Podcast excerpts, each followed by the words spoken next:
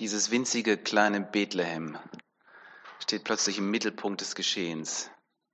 Und einer der alttestamentlichen Propheten bringt es so auf den Punkt, dass er sagt, Bethlehem, du, du kleines Ding, du, also da standen wirklich nur so ein paar Häuser rum, gell? da ging vielleicht eine Straße durch diesen kleinen Ort, es war wirklich nichts Besonderes auf den ersten Blick. Aber wenn man genauer hinschaut, dann schreibt Gott Heilsgeschichte in diesem Ort. Und er tut es hier in besonderer Weise. Und deswegen wird dieser Ort immer wieder auftauchen in den nächsten Gedanken, die ich euch heute Morgen mitgebracht habe. Bethlehem ist die Stadt oder das Dorf, müsste man sagen. Heute ist es tatsächlich eine Stadt. Von daher wird auch deutlich, wie alt dieser Ort eigentlich schon ist. In diesem Ort wurde der legendäre König David geboren. Das ist der Mann, das ist der König, von dem Israel eigentlich auch heute noch sagt, das ist der eigentliche König. Weil der hat das Reich ausgebaut zu der Größe, die damals das war, wo man sagt, das, das war ein eigenes Reich. Und ähm, dann sind die ganzen Verheißungen auch, dass aus diesem Stamm, also von David her, aus dieser Familie, einmal der König kommen wird, den man den Messias nennt, den Gesalbten, denjenigen, den Gott verheißen hat und auf den das Volk Israel auch bis heute immer noch wartet. Wir feiern in diesen Tagen die Geburt von Jesus vor 2000 Jahren, der König aus dem Stamm Davids. Aber da hat's angefangen. David, der legendäre König. Interessant ist, dass er und die Menschen, die praktisch im Mittelpunkt dieses Geschehens gerade stehen, das Uwe uns vorgelesen hat, die Hirten da draußen auf den Feldern, äh, die üben denselben Beruf aus, mit dem David auch seine Karriere begann. Er war der Jüngste in seiner Familie. Und der Jüngste zu sein bedeutete damals, heute ist das äh, zum Glück nicht mehr so oder jedenfalls nicht unbedingt, ähm, wobei ich das nicht wirklich sagen kann, überlege ich gerade. Ich bin der Älteste bei uns in der Familie, ne? vielleicht merkt man das dann gar nicht so. Ihr könnt ja mal überlegen, in welcher Stellung ihr so in euren Familien seid. Ähm, der Jüngste damals, der hat schon mal, ähm, was das Thema Erbe angeht, nicht, nicht besonders gute Karten gehabt. Der erste geborene Sohn bekam die Hälfte und auf die anderen wurde das so aufgeteilt. Und je weiter hinten du warst, desto weniger konntest du erwarten. Also David hatte da eigentlich keine großen Hoffnungen. Und dann war es so, als jüngster Sohn hast du eben das machen müssen, was niemand machen wollte. Und in dem Fall waren da die Schafe, du bist dann da raus gewesen und äh, musstest dann Schafe hüten. Für David war das gar nicht schlecht. Hier sind seine schönen Lieder entstanden. Wahrscheinlich hat er ganz viele Psalmen hier geschrieben, draußen ähm, in der Natur und beim Blöken der Schafe. Und er musste natürlich immer wieder auch aufpassen, musste seine Schafe schützen vor den Raubtieren. Und später hat er im Grunde genommen was ganz Ähnliches gemacht. Als König ging es darum, dass er Menschen beschützt, dass er für Menschen da ist. Und dass Menschen sagen, das ist unser König, der ist auf unserer Seite, deswegen geht's uns gut. David, der Jüngste. Und dann passiert etwas Unglaubliches in Bethlehem. Der Samuel ist ein großer Prophet, der kommt, um den neuen König zu salben. Und dann entscheidet er sich für die Familie von Jesse, das ist der Vater von David. Und alle sind ganz aufgeregt. Die, äh, der Jesse, der stellt so seine Söhne so oder alle dahin, weil irgendeiner von ihnen wird ja nun König werden. Und der, der, der, der Samuel, der schaut sich die alle so, da haben wir auch so einen Samuel, gell, der hat sich gerade so ein Stück weit wiedererkannt. Ähm, der, der schaut den allen ganz tief in die Augen und sagt, nee, du bist nicht, du auch nicht, du auch nicht, so einer nach dem anderen und am Ende sind gar keine Söhne mehr übrig. Und dann ist das dem äh, Jesse erstmal ganz peinlich, aber dann äh, fällt ihm ein, Mensch, meine Güte, doch, ja, da, da ist ja noch einer. Der kleine David, ne? der ist ja noch draußen bei den Schafen. Und dann holen sie den und dann wird der David, von dem sie das nicht gerechnet, äh, nicht gerechnet haben, sie haben halt gedacht, der David ist nicht so wichtig, der wird dann der wichtigste überhaupt. Der wird nämlich zum König gesalbt, ein ganz besonderer Moment für ihn. Da hat man ein Widderhorn genommen und das war gefüllt mit, mit, ähm, mit Öl. Ähm, dieses Öl war durchsetzt mit so Kräutern, also das hat ganz herrlich geduftet. Und dann bekam der David das so über den Kopf geschüttet. Und das Öl, das kleckerte dann so in seine Klamotten überall so rein. Das war ganz wunderbar. Das ist so ähnlich wie so ein Aufguss in der Sauna vielleicht. Ja, nur, dass ihr euch das so ein bisschen vorstellen könnt. Und David war ganz groß. Der Kleine war ganz groß, weil er war der Wichtigste überhaupt. David wird König. So. Eigentlich hatte das sogar schon früher angefangen. Ich mag gerne so die, diese Brücken so ein bisschen bauen und ich vermute, dass ihr als Bibelleser das auch alles noch kennt. In Bethlehem war das nämlich auch schon, wo der Boas, äh, es war so ein reicher Großgrundbesitzer, der hat sich da verliebt in die junge Asylantin Ruth. Also interessant auch, ne, dass, dass die Bibel voll ist mit diesen Geschichten und das macht uns, das, das kommt uns dann so ganz nah, weil wir Asylanten und Flüchtlinge gerade auch ganz nah bei uns haben. Und das war in Israel nicht anders. Die Ruth, die ist geflohen, das war, ja, muss man heute so sagen, sie war eigentlich nur ein Wirtschaftsflüchtling. Gell? Sie ist geflohen aus dem Land Moab und sie bekam Unterkunft in Israel und da war erstmal alles völlig fremd für sie. Aber da war ja auch der Boas und der mochte sie ganz arg und der hat sie dann geheiratet. Der Sohn von den beiden hieß Obed und er war der Vater von Jesse. Und wer jetzt noch wach ist, der kann die Brücke schlagen und weiß, ah, und das war der Vater von David. Ganz genau. So schreibt Gott Heilsgeschichte. Gell? Er macht das in, in Familiengeschichten. Und deswegen ist das, was ihr gerade in euren Familien erlebt, immer der Anfang von irgendwas Größerem. Und ihr könnt gespannt sein, was daraus wird. Gell? Das können wir immer, weil, weil Gott mit jedem Menschen seine ganz besondere Geschichte schreibt.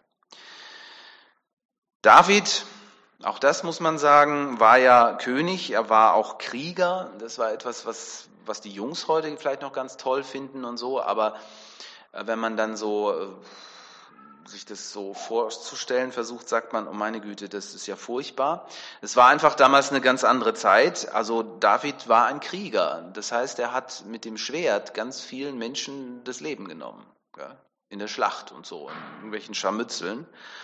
Und ähm, das ist auch der Grund, dass Gott dann später zu ihm sagt, du baust mir keinen Tempel, an deinen Händen ist zu viel Blut. Also Gott findet das gar nicht gut, wenn, wenn wir solche schlimmen Dinge machen. Aber für David war das ein Stück weit einfach sein Leben. Interessant ist auch, dass der, ähm, dass der Nachkomme Davids, Jesus Christus, dass der ein ganz anderes Programm mitbringt. Es geht ihm nicht darum, das Leben zu nehmen von Menschen, sondern er kommt, um sein Leben für andere zu geben. Jesus, der rechtmäßige Thronfolger von David, kommt, um ein ganz anderes Reich zu bauen. Deswegen sprechen wir auch von dem Reich des Friedens. Deswegen singen die Engel da draußen Frieden auf Erden. Und David geht ähm, äh, und Jesus geht genau wie David auch nach Jerusalem, aber nicht um sich da einen Thron aufzubauen, sondern um am Kreuz zu sterben. Ja, also hier wird einfach etwas ganz anderes noch einmal deutlich.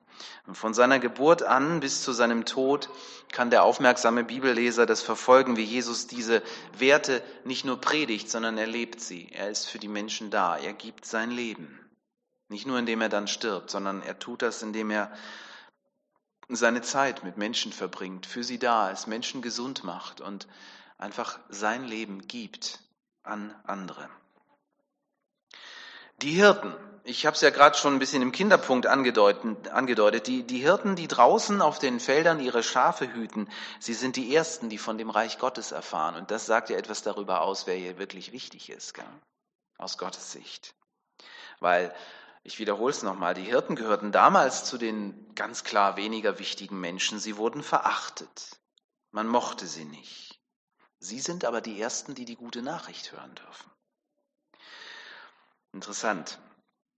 Übrigens, das habe ich neulich gelesen, das muss ich euch weitergeben an dieser Stelle. Es wird ja immer so ein bisschen gerätselt, wann ist denn Jesus nun geboren? Die frühe Kirche hat schon sehr früh diesen Feiertag auf den 24. Dezember gesetzt. Die Wahrscheinlichkeit, dass Jesus an diesem Tag geboren ist, ist sehr, sehr gering. Äh, und es gibt ein weiteres Indiz dafür, dass er tatsächlich im Frühling geboren ist, vielleicht irgendwann im März oder im April, weil die Hirten waren draußen auf den Feldern. Normalerweise sind die Hirten nachts nicht auf den Feldern, sondern ähm, im, im Stall bei den Schafen. Aber in diesem Fall ist es etwas Besonderes im Frühling, da müssen die Hirten raus, weil die Mutterschafe kriegen ihre Babys. Und ähm, da ähm, wird dann auch nicht geschlafen als Hirte, da muss man einfach wach sein, weil die Raubtiere, die sind wach und die riechen das und die kommen von allen Seiten. Und gerade in der Nacht ist es natürlich wichtig, dass die ähm, Herden dann bewacht werden. Und das ist ein ganz deutliches Indiz dafür, dass Jesus irgendwann im Frühling zur Welt gekommen ist. Finde ich persönlich einfach nochmal ein interessantes Ding. Aber natürlich werde ich jetzt nicht dafür votieren, dass wir unser Weihnachtsfest auf einen anderen Termin verlegen. Ich glaube, das würde mir auch nicht gelingen. Die Heerscharen des Himmels werden ausgesandt, um den Hirten die Nachricht von der Menschwerdung Gottes weiterzugeben. Und das finde ich erstmal unglaublich. Stellt euch vor, Maria sah ja auch einen Engel und es war ein wichtiger Engel. Der Gabriel kam zu ihr. Maria war wichtig, keine Frage. Josef, na immerhin im Traum sieht er einen Engel. Aber auch wichtig. Aber diese unbedeutenden Hirten, die kriegen eine unüberschaubare Schar von Engeln. Sie sind die wichtigsten Leute überhaupt. Finde ich stark. Ja, und dann heißt es, sie fürchteten sich sehr und dann kommt dieser typische Engelgruß habt keine Angst oder fürchtet euch nicht. Und dann bekommen sie gesagt, dass der Retter der Welt gekommen ist, zu ihnen gekommen ist. Sie hören, dass Frieden möglich ist, weil Gott kommt und weil er mit uns Frieden schließt. Und mit dieser Nachricht in den Ohren machen sie sich dann auf den Weg, finden Maria und Josef und das Kind und spüren vielleicht das erste Mal in ihrem Leben das, was der kleine David damals spürte, als ihm der Samuel dieses Öl über den Kopf gießt. Wir sind, ich bin wichtig. Bethlehem. Ich bin nie dort gewesen. Und ich finde es persönlich irgendwie schade. Ich, hab, ich war nah dran, aber ich habe die Geburtsstadt von Jesus nur von ferne gesehen. Und es war damals leider so, ich stand an der Südspitze Jerusalems und habe auf, auf Bethlehem geschaut, auf die Stadt und auf die Felder ringsum. Und dann konnte ich mir zumindest vorstellen, wie das damals gewesen sein könnte, ähm, als diese kleine Gruppe von Hirten ganz nah sich um dieses wärmende Feuer drängt und Wache hält. Für mich war das im Frühling äh, 2002. Es war sowieso eine schwierige Zeit damals, was ähm, Israel anging. Wir waren mit unserer kleinen Reisegruppe im Heiligen Land und wir haben, wir waren schon enttäuscht, als der Reiseleiter dann sagte, wir können nicht nach Bethlehem rein, da ist irgendein Vorfall gewesen, die haben alles abgesperrt, keine Chance. Da waren wir schon enttäuscht. Das ging uns selbst in Jerusalem so. Da sagten sie uns, bleibt immer schön zusammen, mindestens zu zweit oder so, weil man weiß ja nie. Und dann überall diese äh, Soldaten um einen rum, gell, mit, mit diesen Maschinenpistolen. Ja, da wird dir schon anders. Da merkst du, du bist eigentlich in einem besetzten Land. Du merkst, die Leute haben eigentlich Angst. Und mir hat auch schon mal jemand gesagt, oh, das finde ich so beruhigend, dass die Leute mit ihren Waffen da sind, weil die beschützen dich. Also ich fand das wenig beruhigend, muss ich ganz ehrlich sagen. Ein Land im Kriegszustand ist es auch heute noch.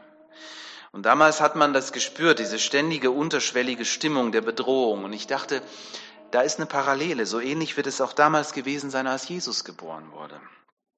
Auch da war das Land im Kriegszustand in gewisser Weise, denn es war von den Römern besetzt. Und für die römischen Soldaten war das eine kaum lösbare Aufgabe, für Frieden und Sicherheit zu sorgen in diesem Land, weil es immer wieder zu selbstmörderischen Aufständen der jüdischen Bevölkerung kam. Die hatten zwar keine Bomben und keine Sprengstoffgürtel, aber die hatten ihre Messer, die konnte man sehr gut verstecken. Natürlich taten sie das, um das römische Joch abzuschütteln, und man hat ja auch Verständnis dafür, und trotzdem. Aber sie erinnern mich an, an die Hirten. Denen ging das ja auch ganz ähnlich. Bethlehem heute, ich habe gestern diese Sendung in den Nachrichten gesehen, gestern wurde in Bethlehem auch Weihnachten gefeiert. Tausende von Christen waren da, aus allen Ländern der Welt und haben praktisch, ähm, das, war auch so ein Stück Solidarität, um zu sagen, wir feiern hier Weihnachten, weil wir, äh, wir sagen euch wenigen Christen, die es hier noch in Bethlehem gibt, es sind tatsächlich nicht mehr viele, ähm, wir halten zu euch, wir sind auf eurer Seite. Ich fand das so einen wichtigen Moment. Ich dachte, meine Güte, das wäre das wär stark, jetzt in Bethlehem zu sein. Interessant ist ja, dass die Christen in Bethlehem auch Palästinenser sind. Und das macht das Ganze noch einmal, ähm, ja, zu, das, ist, das ist eine Menge Sprengkraft drin, in diesem Potenzial. Es gibt auch nicht mehr viele, es sind vielleicht vier Prozent von den Palästinensern, die in Bethlehem leben, sind Christen. Und da finde ich eine interessante Parallele, weil ähm, die, die sind ja zwischen allen Stühlen. Für die sind die Israelis, die, äh, sind das die Besetzer, ja, das sind ihre Feinde. Und gleichzeitig fühlen sie sich aber auch unter ihren eigenen Leuten nicht wohl, weil sie eben Christen sind und weil sie bestenfalls toleriert werden. So ähnlich werden sich möglicherweise auch die Hirten gefühlt haben. Sie sahen in den Römern ihre Feinde, aber auch ihre eigenen Leute waren nicht unbedingt ihre Freunde. Wenn wir heute von Frieden auf Erden sprechen, dann fühlen wir, glaube ich, diese Spannung. Für viele Menschen ist das blanker Hohn. Deswegen kommen sie auch nicht mehr in die Kirchen, weil sie sagen, die haben uns da nichts mehr zu sagen. Die reden von irgendwas, das es gar nicht gibt. Die setzen da irgendeine rosarote Brille auf. Und ähm, ich finde schon auch wichtig, dass wir das nicht einfach so überspielen oder dass wir das nicht wahrnehmen. Weil es, es sind für, für viele Menschen ist, sind es einfach leere Worthülsen, weil sie das auch nicht mehr glauben. Was bedeutet Weihnachten für Menschen, die arbeitslos sind, die keine Zukunftsperspektive haben, die keine Wohnung haben? Was bedeutet Weihnachten für die Flüchtlinge? Was bedeutet es für Kinder, deren Eltern sich scheiden? Was bedeutet Weihnachten für Alte und Kranke in unseren Heimen, die einsam sind? Das sind wichtige Fragen, finde ich. Interessant ist ja, dass Jesus nicht nur von Frieden redet, wenn er in diese Welt kommt. Er bringt ihn mit. Er wird es selbst. Er wird es als Person. Und Gott bleibt nicht länger unsichtbar. Er kommt zu uns als dieses kleine Kind in Windeln gewickelt und er, er gibt uns ein unglaubliches Zeichen. Er kommt nicht mit Macht und Gewalt. Er ist nicht der Krieger mit dem Schwert, so wie David, der kommt, um zu erobern, sondern er sagt, das Wichtigste, wir hörten es gleich zu Beginn, das Wichtigste ist die Liebe. Und das macht er uns vor. Und er gibt uns dieses Gefühl, dass wir wichtig sind. Weil wer Liebe erfährt, der ist plötzlich wichtig. Und ich finde auch hier wieder eine interessante Parallele. Natürlich kann man diese schlimmen Dinge, die passieren, wie jetzt in Berlin auch wieder oder auch an, an anderen Orten, wo, wo Menschen plötzlich lebensverachtende Dinge tun, das kann man mit nichts rechtfertigen. Gleichzeitig denke ich manchmal, Menschen, die so etwas tun, die fühlen sich unwichtig. Deswegen tun sie das. Es ist so wesentlich, dass wir anfangen zu verstehen, dass jeder Mensch für Gott wichtig ist und dass wir uns zu diesen Menschen auf den Weg machen, damit sie das spüren. Ich glaube, das ist ein Stück weit auch die Botschaft von Weihnachten. So wie die Engel zu den Hirten kamen, so kommen sie ja zu uns und sie geben uns erstmal diese Nachricht und sagen, du bist wichtig. Du bist der Wichtigste überhaupt für Gott. Vor ein paar Tagen haben wir in, in Backnang mit ähm, den Flüchtlingen zusammen, mit denen aus Syrien, die feiern nämlich gerne und ähm, dann haben wir die eingeladen und dann haben die gesagt, ja, ja, äh, wir lassen uns schon einladen, aber wir bringen auch Sachen mit und es war wunderschön.